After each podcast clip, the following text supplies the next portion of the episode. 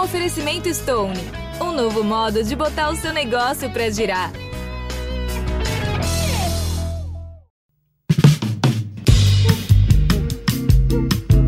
Alô, Pelô! Esses negros maravilhosos. Foi Deus que quis! Mas tem o Lodum, sim. como, é, como, é que não, como é que não tem o Lodum? Segue o Baba! Salve, salve, meus amigos, minhas amigas, está no ar o Segue o Baba, eu sou o Juan Melo, hoje temos uma edição para falar de contratações, quem contratou, contratou, quem não contratou, não contrata mais, pelo menos até julho, que é quando é aberta a segunda janela de transferências aqui no Brasil. Vamos falar dos reforços do Bahia, do Vitória, quem decepcionou, quem foi bem, e também fazer uma projeção em relação à temporada. Estou aqui com Rafael Teles e Rafael Santana para fazer essa análise dos reforços de Bahia e Vitória a princípio gostaram de, desse balançozinho assim dessas contratações? Regular, né? Regular. Eu acho que os dois times iniciaram o ano contratando muito mal, muito mal mesmo, tanto Bahia quanto Vitória, e tentaram ali fazer uma correção de percurso quando viu que, quando viram que as coisas não estavam dando certo e essa correção é, me, agrada, me agrada, né? Inicialmente, assim, à primeira vista me agrada. Fala Ru, fala Rafa. É, eu vou Vou usar só uma palavra diferente, razoável, né? Mesma coisa, só para mudar a palavra aqui, para não ficar. Não imitar o regular, né? Aquele negócio, posso copiar? Pode, só não faz igual.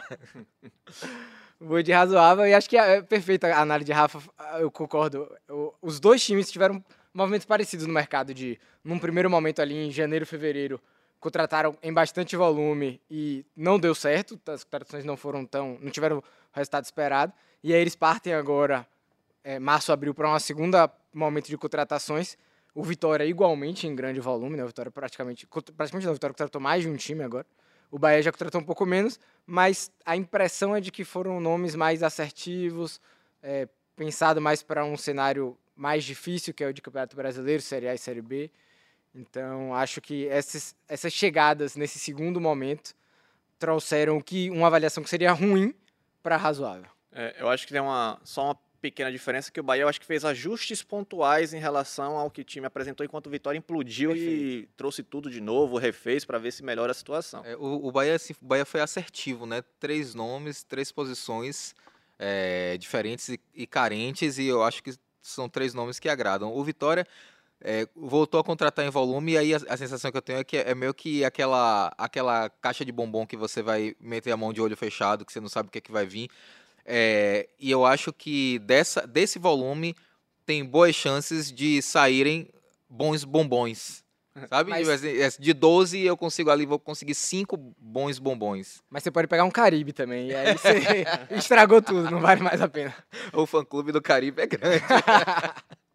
é muito arriscado, é muito arriscado. Vamos fazer uma, uma análise assim precisa do desempenho dos jogadores que chegaram. É claro que a gente vai analisar com base em quem teve alguns minutos em campo. Né? Muitos desses reforços sequer jogaram, principalmente no Vitória. Então, outros tiveram poucos minutos, né? questão de um, dois jogos. Então a gente não vai ter uma análise profunda em relação ao desempenho deles. Mas dos outros a gente vai analisar assim quem já quem decepcionou, quem foi bem, quem foi discreto. Vamos fazer uma seleção dessa, desses reforços. Começando pelo Bahia. Antes vou dando um contexto um pouco das contratações, né? Foram 14 contratações naquele primeiro momento que o Rafa citou. E depois chegaram as outras cinco contratações, né? O Iago, o Tassiano, o Vitor Hugo, Ademir e o Vinícius Mingotti. Nesse caso, é mais uma reposição para a aposentadoria do Ricardo Goulart. E dessa primeira janela de, de, de, reforços, o Bahia teve um investimento em torno de 80 milhões, mais de 80 milhões, investimento recorde em sua história. Algumas dessas contratações foram as mais caras do futebol nordestino, exemplo do Chaves, por exemplo. Então eu elenquei algumas categorias com base nesses reforços que chegaram e distribuí eles, né? Sendo a principal categoria quem foi bem, né? Quem se destacou, quem já a gente já pode dizer que foi um acerto na contratação. Eu botei assim como as melhores contratações do Bahia nesse momento, o Biel, o Marcos Felipe, o Cauli, o Canu e quem diria, Everaldo. Pelo, esse, esse, esses últimos jogos do Everaldo, ele subiu de categoria. Eu acho que ele foi bem. É, eu posso dizer que foi bem até aqui. Até aqui tem, sido, tem ido bem. É claro que não coloquei nenhum Tassiano, nenhum, nenhum Ademir, nenhum Vitor Hugo, porque sequer é, é, é, não tiveram minutos em campo ainda, principalmente o Vitor Hugo, que nem estreou. E vocês, acrescentariam alguém, tirariam alguém? Eu vou, eu vou tirar o, o Everaldo porque eu acho que ele precisa ainda me convencer um pouco mais. É, Everaldo ele tem muitos gols de pênalti, muitos gols, né? Aquela bola que chega para ele assim é, em ótimas condições. E aí ele começou a ser importante também dando assistências e, e isso é um ponto que eu acho que é importante. Você ter um centroavante é, que faz gols, mas que consegue explorar a- as potencialidades dos jogadores que estão ao seu redor. Se esse Everaldo daí desabrochar, aí eu subo ele para a categoria do- do- dos que, dos- das contratações que, que foram bem. É, mas por enquanto eu ainda tenho assim um, um- Uma ressalva. é né? uma, uma ressalva. O Marcos Felipe, que eu tinha essa ressalva, eu, eu já tô. Eu, eu já concordo que ele tá no, no, no, no hall, na prateleira de cima das contratações do Bahia. É, acho que ele. Esse jogo contra o Bragantino, ele foi. Ele foi muito bem, em pelo menos duas defesas, inclusive a do segundo gol. É uma defesaça, assim. Mostrou arrojo, mostrou reflexo. Tem também uma bola ali que o Gabriel Xavier dá uma patinada, né? E ele sai em cima do, ali do, do atacante do Bragantino. Então eu já coloco o Marcos Felipe nessa prateleira de cima. O Everaldo né, tá, no, tá tentando, co- colocando os braços para cima para ver se alguém puxa. É porque o Everaldo já tá cheirando a gol, né? Tem aquela coisa também que a bola já. Ele já vai tocando na bola e já vai dando certo, então você, você é obrigado a subir ele de categoria. Ele já tem 10 gols, 4 assistências no ano. Aí eu fui, fui obrigado a me render. É, nessa eu vou, vou discordar de Rafa. Eu mantenho o Everaldo em bem também, como o Juan. Também acho.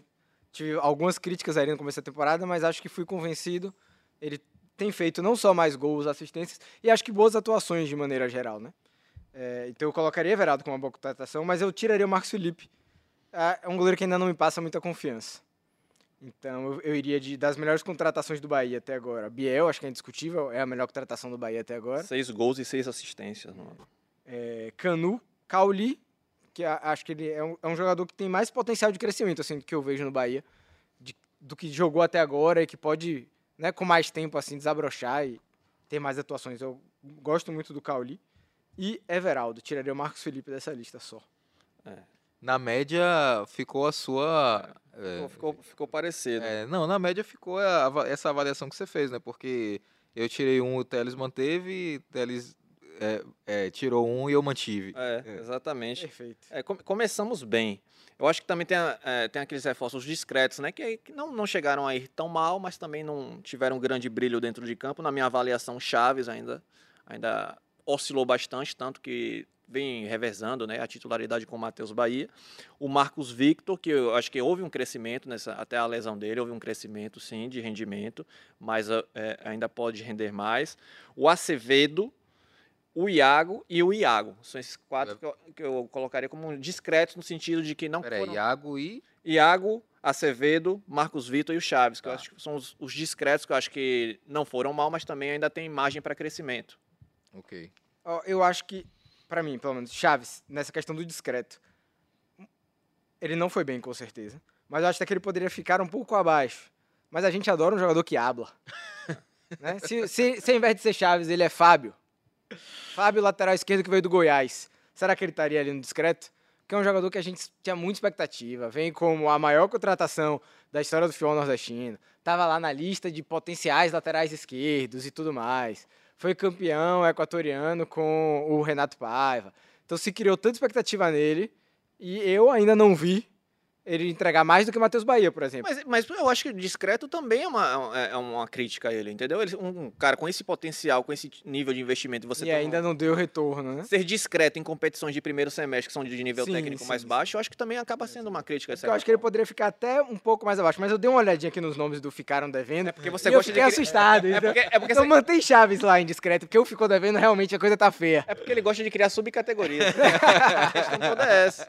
Não, eu olhei aqui agora, o olho bateu, não ficou devendo, e, é, é sacanagem com o Chaves botar ele junto com esses outros nomes que estão aqui. É. Então, É. mantém Chaves como discreto. É, Vou.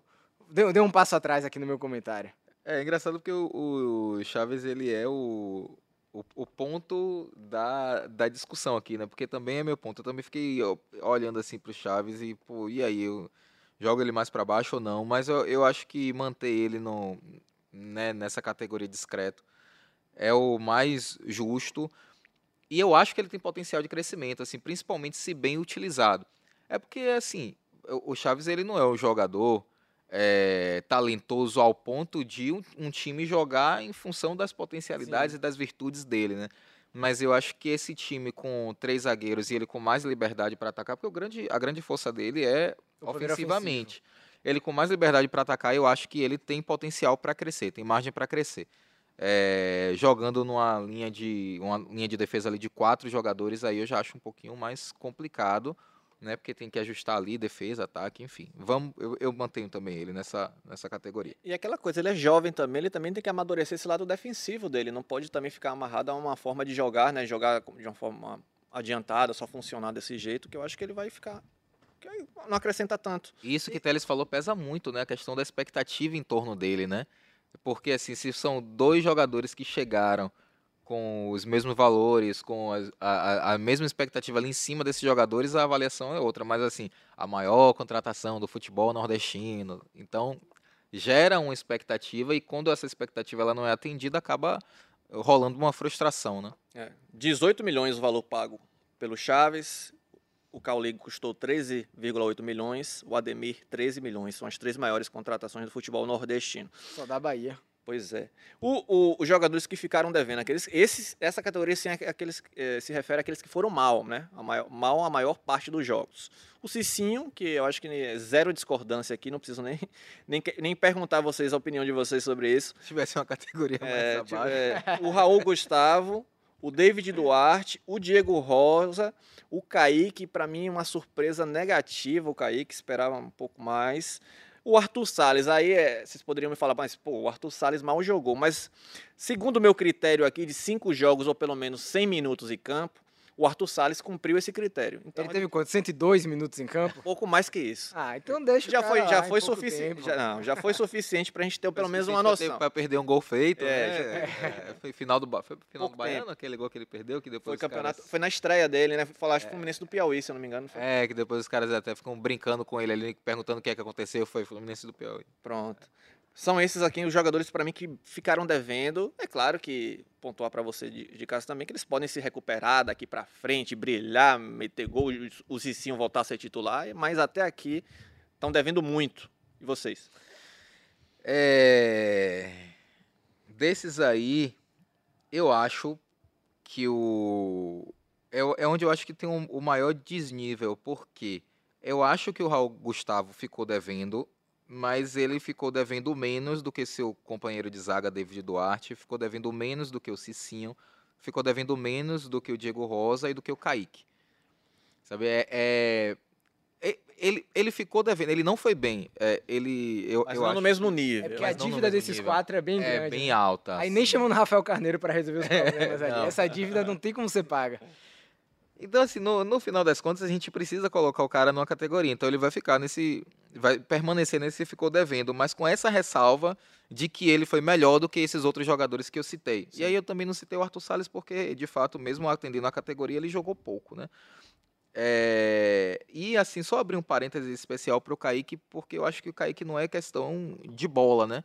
Eu acho que é questão de, de assim, de- Comportamento. de comportamento, de vontade de entregar, né? Você assiste o Kaique jogando e você não percebe nele a fome, é, enfim, que ele deveria ter para mostrar que ele tem que voltar para a Europa, voltar para o Manchester City. É, assim, talvez, é, eu não- não- enfim, eu não, não gosto muito de ficar criando hipóteses, né? Mas assim, né, é, é muito natural assim na minha cabeça fazer essa fazer essa associação de que ele talvez achou que ia chegar aqui com essa pompa de jogador do Manchester City, vestir a camisa de titular e pronto jogar e deslanchar. Isso não aconteceu e talvez tenha frustrado ele, né? E, e jogos tem assim jogos pontuais que eu lembro de ver o Kaique falar esse cara não não, não tá afim.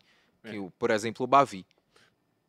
É, é, e tem aquela coisa que agora aumentou muito a concorrência para ele, né? Ele, o, Bahia tem- o Paiva tem mais jogadores qualificados, né? Com os novos reforços. Não Então, tá jogando com pontas. Primeiro, antes eram duas opções de pontas, Sim. agora não tá mais jogando com pontas. E chegou mais jogadores, né? Chegou Chegou a Ademir, por exemplo. mais jogadores. Então, E as- já furou a fila dele. Quando o Biel não pôde jogar, na estreia contra o Bragantino, quem entra é a Ademir, que tinha acabado de chegar, né? Então o Kaique tá aqui, tava ralando em tese, trabalhando e tal, mas o Ademir já chega furando a fila, então já dá pra perceber que ele tá bem atrás. Exatamente. E você, Thelito? Alguém para acrescentar também? Não, concordo, perfeito. Só em relação a Demi, a- a- concordo com a mãe, a impressão. A Demi não, a Kaique, desculpa. A impressão que fica é que ele acha que ele tá no time errado do conglomerado, né? Que ele não deveria estar aqui, que, o- que ele deveria estar no Manchester City e ele se incomoda de estar aqui e não, não faz por onde para voltar a, a- a ir ao Manchester City. Uma Pois- pena. Pois é. é, Também outra frustração importante pontuar também o Diego Rosa. Eu esperava mais do Diego Rosa. Por quê? Eu esperava mais do Diego Rosa porque ele não conseguiu, é, é, pela expectativa criada em De relação. onde? em nas- na- não, como promessa das categorias de base, como jogador que su- surgiu como uma joia. Que foi vendido por Foi 30 vendido, milhões. depois foi vendido por grupos. É, né, Eu sei, que- você já, já trouxe para cá esse, esse argumento de que ele ainda não jogou em time profissional, então a expectativa não, é, não, é- não tem muito, teria muito cabimento nesse sentido. Mas eu acho que para primeiro semestre, para competições de campeonato baiano, ele não conseguir render, por mais que ele não tenha tido essa cancha toda em equipe profissional, acho que quebra assim um pouco de expectativa. Não, eu concordo. A gente fala brincando aqui, mas é isso aí mesmo. É, tem, uma, tem uma outra, é, acho que é importante pontuar, né, que é, são jogadores que prometem, né, aquelas, aqueles que não, não tiveram muitos minutos ainda, mas a gente acha que eles podem encaixar bem daqui para frente. Acho que o Ademir, o Vitor Hugo e o Tassiano são contratações que tendem a ser certeiras para o Bahia. Se vai dar certo, se vai dar errado, são outros 500, mas a expectativa para mim é grande. E para vocês? A não ser que aconteça algo muito fora do comum, o, o Vitor Hugo vai subir muito tranquilamente para a prateleira de cima e talvez ser a melhor contratação do Bahia nessa, durante essa temporada. É, e acredito no Ademir não está sendo também, principalmente no Ademir. Eles três estarem assim como promete, mostra como esse segundo momento de contratações do Bahia foi realmente mais assertivo, né? Porque foram os principais jogadores, assim, os jogadores mais tarimbados, com mais conhecimento de Série A e de grandes competições, foram os que chegaram agora. É, eu concordo, eu acho que Tassiano, ou, acho que Vitor Hugo tem, tem esse potencial de ser o grande jogador do Bahia, assim. A gente está gravando numa quinta-feira, ele foi apresentado hoje, e parece ser um cara super bacana, deu uma coletiva brincando, bem à vontade, assim, fazendo piada, feliz, se mostrando feliz por, por estar aqui. Destacou É. muito o projeto, né? E isso destacou o projeto do Bahia. Ele fez exames lá na Inglaterra, né, no CT do Manchester City mesmo, e falou, ficou assim, ah, que lugar incrível e tudo mais. Estou muito feliz de fazer parte desse conglomerado. Foi, chegou um bem simpático, assim, aquele jogador que você fala, pô, tomara que as coisas deem certo para ele, sabe? E acabou de passar por um momento bem traumático. Acabou de né? passar por um momento difícil. Pois é.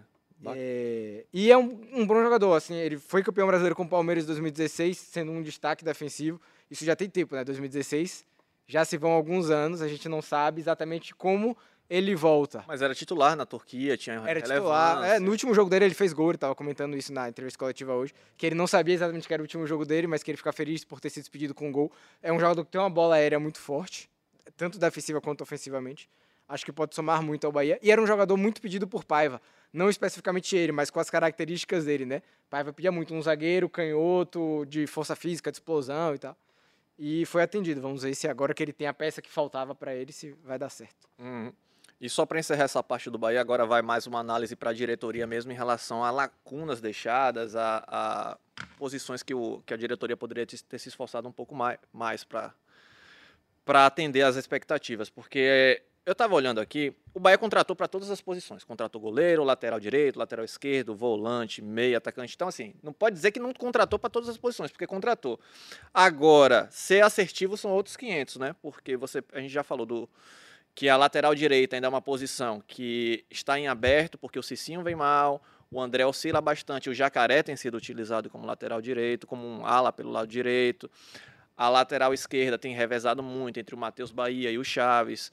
Como volante, a gente só tem só, só tem visto o Rezende jogar como, como primeiro volante, é, quando ele não joga como zagueiro, evidentemente, o Diego Rosa não atende. Então, assim, contratar, contratou. Agora, mesmo assim, muitas dessas contratações não atendem a tudo que o Bahia vai precisar para uma Série A competitiva, né? É, acho que você já deu pistas aí, né? Nas laterais, o cenário é bem crítico. Acho que tem um buraco grande aí pro Bahia. Na- principalmente na lateral direita. Na lateral esquerda. Na lateral esquerda, por exemplo, a gente é, vem revezando Chaves e Matheus Bahia. A gente chegou aqui ao consenso de que Chaves, como foi que a gente descreveu ele? Discreto. Foi discreto. E a, a torcida do Bahia vive esse, esse amor e ódio com o Matheus Bahia, mas assim, sendo bem Mais ódio aqui. do que amor até. É, a, a gente já viu o Matheus Bahia jogar na primeira divisão. Eu não tenho expectativa nenhuma pra ele jogar bem na primeira divisão. Porque eu já vi ele jogar na primeira divisão e já vi ele jogar mal na primeira divisão. Ah, no que vem ele terminou bem até se lesionar, ok, era Série B, era outro cenário. Ah, ele foi bem lá quando o Bahia ganhou a Copa do Nordeste, ok, era um campeonato regional, é outro cenário. Pra Série A, eu não tenho expectativa de Matheus Bahia, eu acho que ele vai ser um jogador ruim. E Chaves até agora foi discreto. Então, pra mim, o Bahia tem hoje problema nas duas laterais pra disputar a Série A do Campeonato Brasileiro. Então, pra mim, é o ponto de maior. A maior lacuna da- do Bahia hoje está nas laterais. Destacaria também o, a centroavância. Everaldo veio melhorando agora, a gente chegou a essa. Concordamos aqui, apesar de Rafa ficar um pouco né, ainda com o pé atrás, mas ele melhorou, ele pode não estar não tá em bem, melhorou. classificado como bem, mas ele deu uma melhorada. E o reserva dele é um cara que acabou de chegar. Né? O Vinícius chegou, era Goulart, Além do Arthur. Salles, que já disse também que pode, pode jogar, mas ele não prefere jogar como É. centroavante. Então acho que também é um ponto, é uma lacuna. Tem um buraco aí que só vai poder ser preenchido a partir da 13 terceira rodada do Campeonato Brasileiro, que é quando abre a próxima janela. E aí, meu amigo, 3 vezes 13, 30 e 13, 39 pontos. É bastante ponto disputado já. É muita coisa.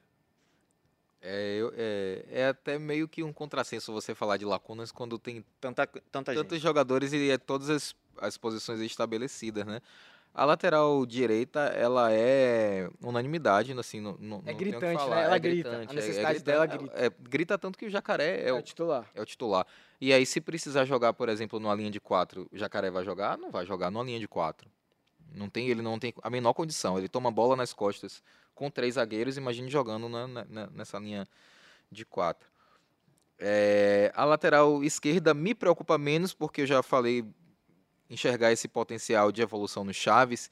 E é, assim, eu não, eu não acho o Matheus Bahia um lateral fraco, eu acho ele um lateral regular, mediano, talvez mediano um pouco para baixo, mas enfim, é, acho que defensivamente ele entrega um pouco mais do que ofensivamente, não, não, não me preocupa tanto, mas é, não tem um não tem aquele cara que você olha e diga tipo assim, pô, esse cara daí é titular absoluto, ninguém tira ele.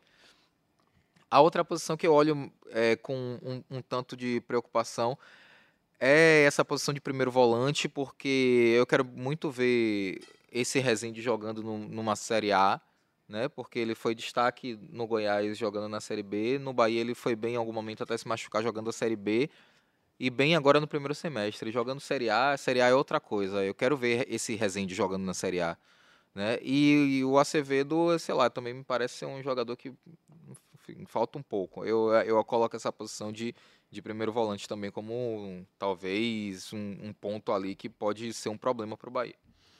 Pois é, agora encerrando essa parte do Bahia, falando do Vitória, falando das contratações do Vitória agora, também fazendo a mesmo, mesma situação de análise, pontuando que o Vitória já contratou 25 jogadores, né? Desses 25 jogadores, 13 chegaram naquele primeiro momento, no início da temporada, e 12 depois na, nessa correção de rota voltada para a Série B, média de idade de 24,6 anos, e já o clube já está bem perto do número de contratações do ano passado, que foram 32 no ano inteiro. Então, nessa primeira janela já foram 24 contratações. Como bem, assim, considerando só os reforços que já tiveram ni- é, é, número de jogos considerável em campo, então praticamente descartei quase os 12 jogadores que chegaram para a Série B. Então, só considerando mais aquele, aquela primeira leva do início do ano. Eu coloquei o Oswaldo e o Zeca. O Oswaldo cresceu nos últimos jogos, se tornou artilheiro da equipe, quatro gols, e o Zeca que tem sido mais regular, eu acho, desse, dessa primeira leva de contratações. Perfeito, concordo. Se fosse para elencar um dos dois, eu destacaria mais o Zeca.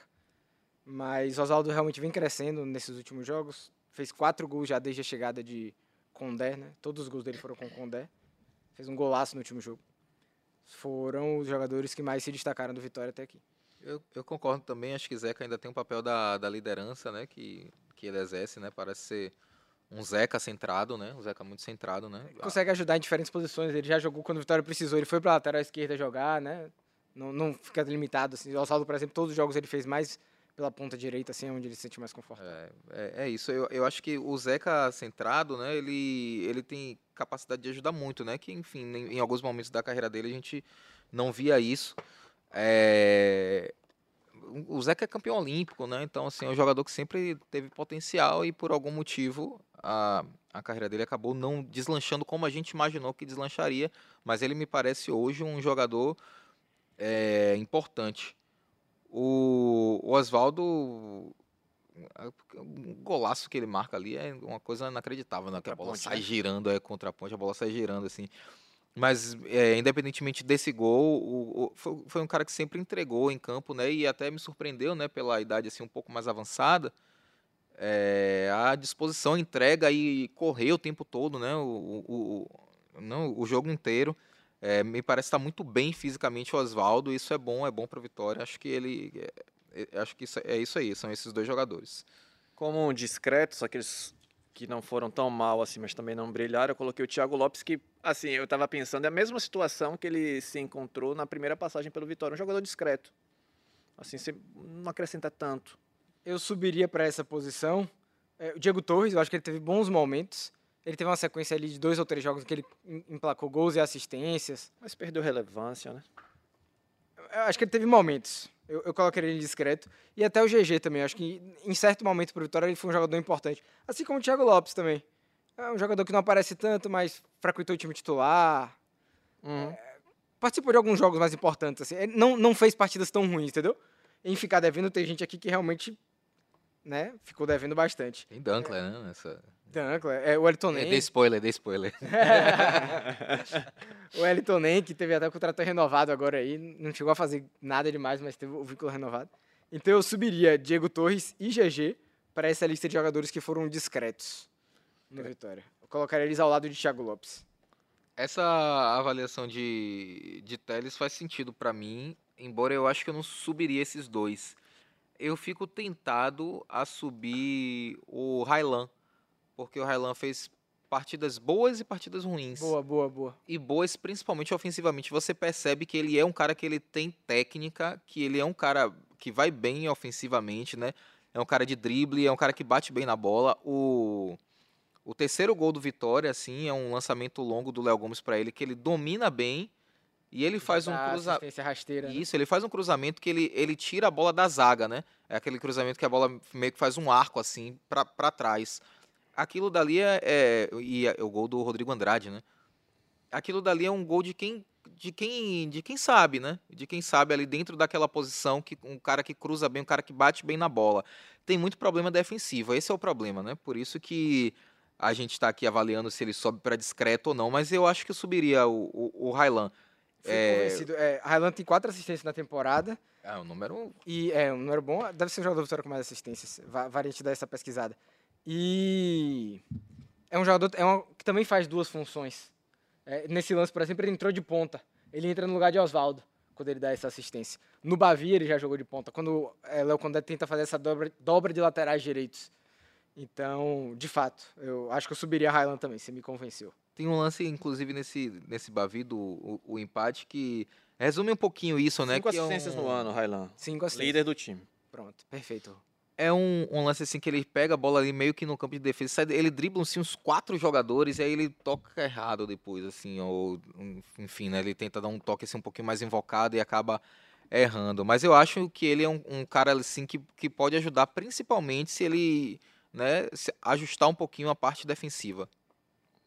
Beleza. Eu tinha colocado ele como ficou devendo, que eu também eu pesei muito esse lado defensivo, que eu acho que é aquela situação de você precisar um de um lateral que jogue bem dos dois lados do campo. Ele entrega bem ofensivamente, concordo com vocês, mas defensivamente fica deja- de- deixando muito a a desejar. Por isso a minha preocupação e a minha escolha um pouco abaixo, né? Não dá pra abrir uma aba pra gente falar sobre Léo Gamalho, não? Léo Gamalho, Léo Gamalho então, tá, ele- Depois sou eu que gosto de criar subdivisões, tá vendo? Le- Não, Léo Gamalho eu tinha colocado aqui, não ficou devendo, junto com o Dankler, com Camutanga. Camutanga é um caso especial também, porque o Camutanga é titular com todos os técnicos do Vitória, né? Jogador que. Mas eu ainda acho que tá devendo. O João Lucas. É, o Pedro Bicalho tem cinco jogos e mais de 100 minutos em campo, antes que vocês digam, Pedro Bicalho não jogou, jogou sim. A gente nem lembra. A cara de vocês, assim, você de casa não tá vendo, quem, quem só tá ouvindo o podcast, mas a cara de vocês de desconfiança, eu tive que responder dessa forma. Tem o Dible, né, que teve seus bons e maus momentos, mais maus do que bons. O Elton Nem e o Léo Gamalho, né, dois gols no ano, um jogador que chegou para ser artilheiro, teve mais uma oportunidade como titular na última partida, entrega muito pouco.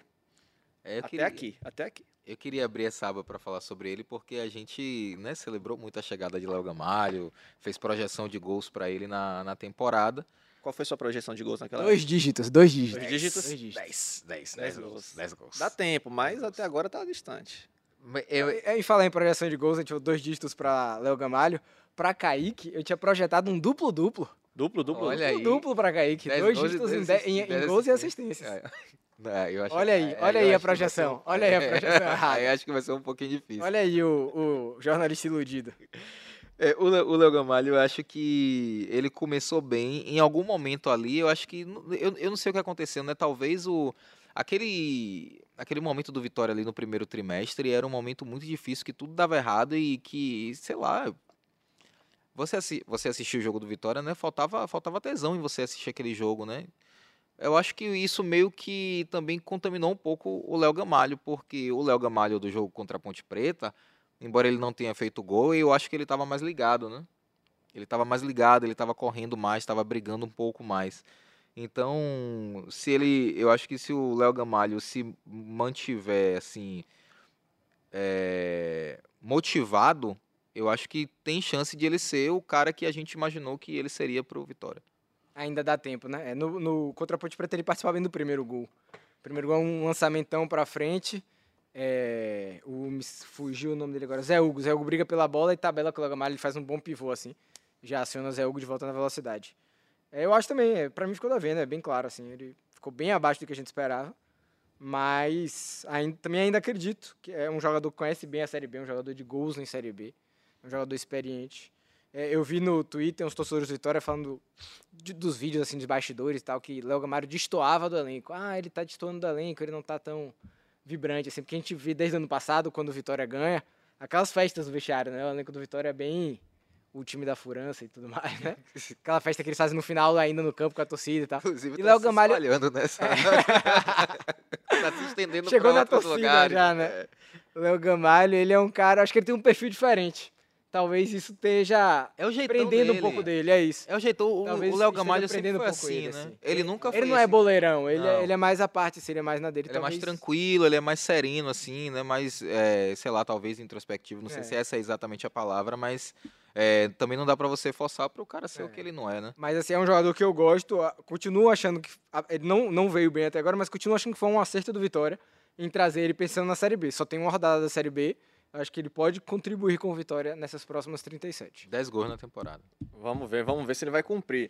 É, só para não deixar de pontuar também, assim, é, como jogadores que prometem também do Vitória, é até importante essa categoria, porque tem muitos desses jogadores que chegaram que a gente não pode falar Sim. com propriedade pelo pouco tempo que eles tiveram. Então, quando a gente coloca em, pro, em, em promete, já dá para analisar alguma coisa, que são Giovanni Augusto, na minha opinião, o Wagner Leonardo, que eu acho que estreou bem, e o Thiago Rodrigues, o goleiro, né, que não jogou, tá machucado. Mas eu acho que são jogadores que prometem se firmar no Vitória ao longo da Série B e serem relevantes para a equipe. Eu colocaria aí também o Diego Fumaça, que fez um campeonato mineiro muito bom de destaque pelo Atlético.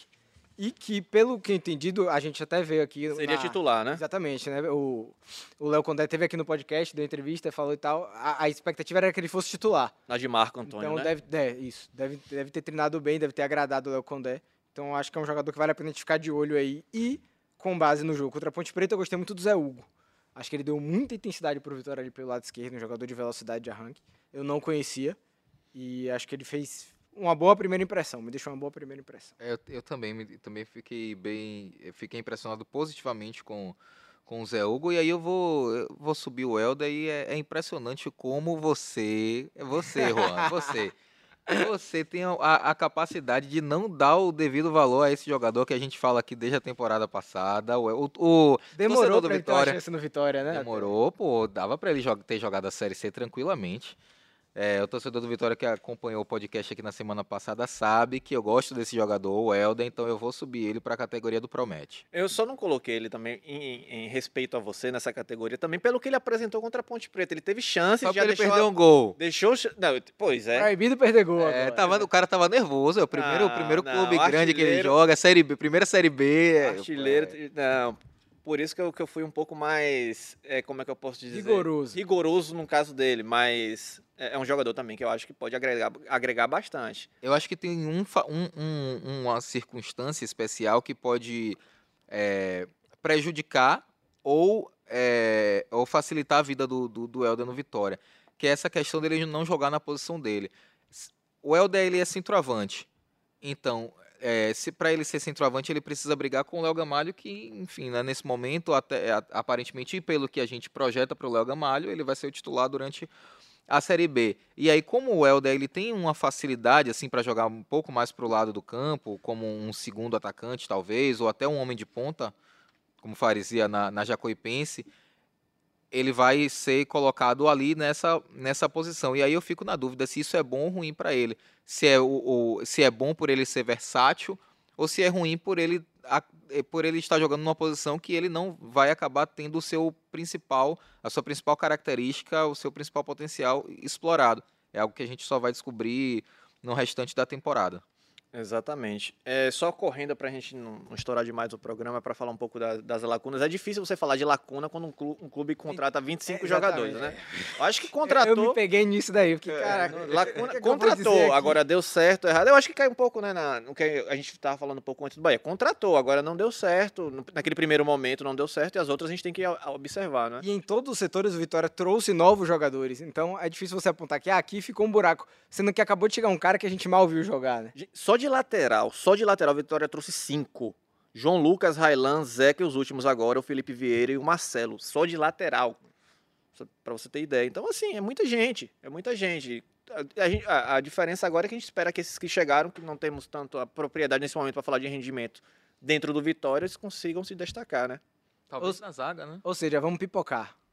É, Não, pipocar que vai pipocão. você, é sua vez de falar. Ele fez a introdução. É, eu fiz a introdução. Pô, ele me botou ali numa posição e, rapaz. Aí ficou. É, Eu acho, eu- olha, já, já, que, já que você arregou, eu vou falar aqui. Eu acho que como meia, agora, quando como chega o Giovanni Augusto, o Giovanni Augusto é o, é o único que tem. é, tem um Diego Torres que pode jogar nessa, mas caiu muito, né, de rendimento. Eu acho que o Giovanni Augusto fica sendo como o último, o único jogador para jogar assim como 10 no Vitória, né? Vou te refutar então, já que você apontou Pronto. pra mim. Vamos lá, vamos lá. Eu acho que o Léo Condé tem um plano pro meio de campo do Vitória. Eu- a, a partir do jogo contra a Ponte Preta, né?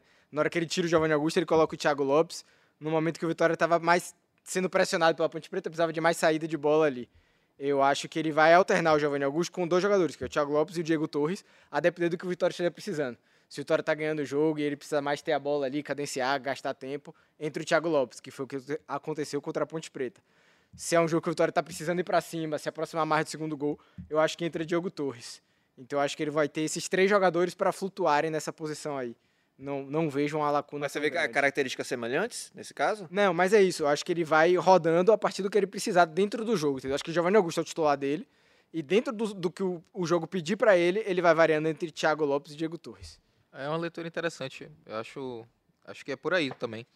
É, eu vou, eu vou a- é, lacuna, vamos lá, zaga, né? Porque ah, eu acho que a zaga ideal do Vitória, em termos de qualidade de jogadores, seria o Wagner Leonardo com o João Vitor, né? Porque o João Vitor, a gente sabe que ele é um zagueiro que ele tem qualidade. Só que a gente já falou aqui no podcast passado que o João Vitor tem alguma coisa que quando ele veste a camisa do Vitória parece que nada dá certo para ele, né? Então não dá, eu, eu não não escalaria, não colocaria o João Vitor como titular justamente por causa disso, né? Imagina um jogo no, no, no Barradão, cara, o torcedor já bota a mão na cabeça. E aí o Léo Condé ele precisa recorrer ao Camutanga que não foi bem no primeiro semestre, então talvez essa posição do companheiro do Wagner Lopes seja uma lacuna Wagner É. Leonardo. do Wagner, do Wagner Leonardo, perdão. Talvez seja uma lacuna essa posição do, do, do zagueiro. É, é di- é difícil com tanto reforço. Mas é, é isso aí. Concordou, discordou? Procure Rafito Santana no Twitter. É, vamos encerrando esta edição do, do Segue o Baba. A gente torce para quem for bem conseguir ir melhor ainda nesse, nesse, nessa reta final de temporada e quem foi mal na nossa avaliação conseguir também se destacar e também brilhar, né? Tanto por Bahia quanto por Vitória. Eu não gosto de estar errado, não. Você não gosta de estar Eles não gostam aí, aí- então, nesse caso, se ele, se, ele, se ele errar, aí que você tem que procurar ele mesmo no Twitter. Aí você já sabe quem é que tá zicando o jogador do seu time. Exatamente, exatamente. Você prefere tá- é, é, é, estar certo ou. ou, ou já, Ou já ser feliz, ou ter ser razão ou feliz. ser feliz. Essa é, essa é a grande questão da humanidade. Beleza, pessoal? Beleza, Rafa? Valeu, Rafas. Rafas. Valeu, segue o Rafa. Valeu, valeu, galera. Até a próxima. Falou.